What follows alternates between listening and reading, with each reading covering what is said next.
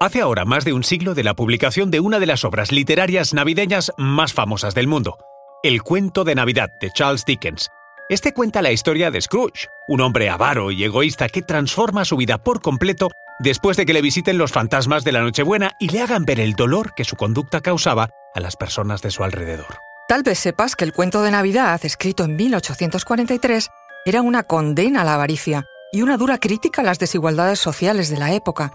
Pero puede que no supieras que la inspiración para el horrible Scrooge fuera el padre de Dickens y que éste escribió la obra para generar un impacto en la conciencia social mucho mayor de lo que podían hacerlo los panfletos políticos del autor. Conoce mejor al equipo que protege nuestras costas. Alerta en el mar, el jueves a las 10 un nuevo episodio en National Geographic. Soy María José Rubio, historiadora y escritora. Y yo soy Luis Quevedo, divulgador científico. Y esto es Despierta tu curiosidad, un podcast diario sobre historias insólitas de National Geographic. Y recuerda, más curiosidades en el canal de National Geographic y en Disney Plus. Con o sin espíritu navideño, la belleza del cuento es innegable. Lo que poca gente sabe es la tristeza real que alberga en su interior. El terrible Ebenezer Scrooge es reflejo del padre de Dickens. Pero no se trata del aspecto o el temperamento solamente, la historia es mucho más dolorosa y personal. El escritor culpaba a su padre de haber perdido su infancia, pues su padre fue encarcelado cuando el joven Dickens tenía solo 12 años. Debido a las dificultades financieras de su familia, el pobre Charles tuvo que abandonar la escuela y ponerse a trabajar en una sucia fábrica de betún para zapatos. Y lo peor para él, empeñar hasta su colección de libros por unos pocos peniques. La situación marcó su vida y le produjo una profunda ira social. Eran tiempos duros en la Inglaterra victoriana, cuando la revolución industrial causaba, paradójicamente, mucha miseria, abusos de trabajo infantil e historias de pobreza que son las que cuenta el cuento de Navidad. Dickens era un autor reconocido, con seis novelas y varios relatos cortos publicados antes de esta obra maestra. Pero fue Cuento de Navidad lo que le consagró.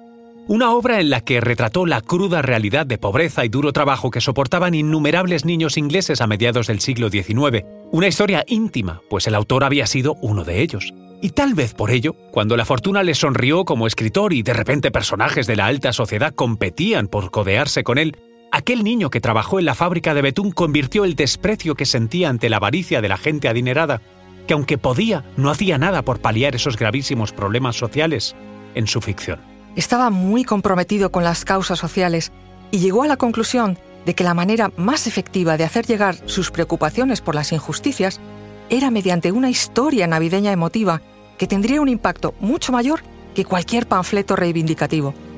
Tardó solo seis semanas en escribir el cuento y lo hizo a corazón abierto. La inspiración la encontró mientras daba paseos nocturnos de más de 30 kilómetros alrededor de Londres. Su cuñada relató que le vio llorar, reír y volver a llorar, emocionado de la manera más extraordinaria mientras escribía la obra.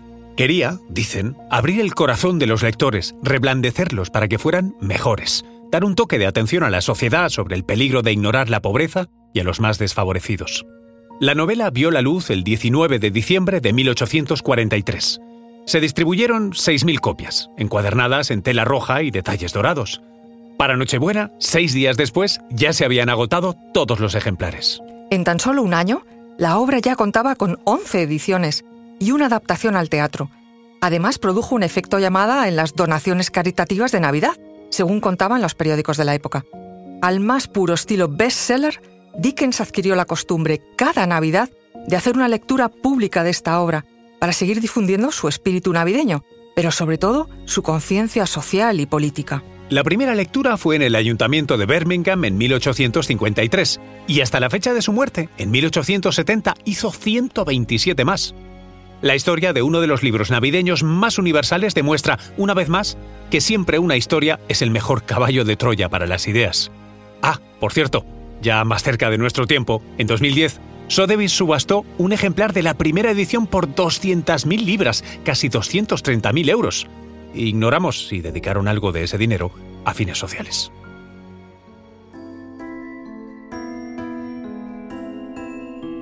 Recuerda que Despierta tu Curiosidad es un podcast diario sobre historias insólitas de National Geographic. Disfruta de más curiosidades en el canal de National Geographic y en Disney Plus. No olvides suscribirte al podcast y darle like si has disfrutado con nuestras historias.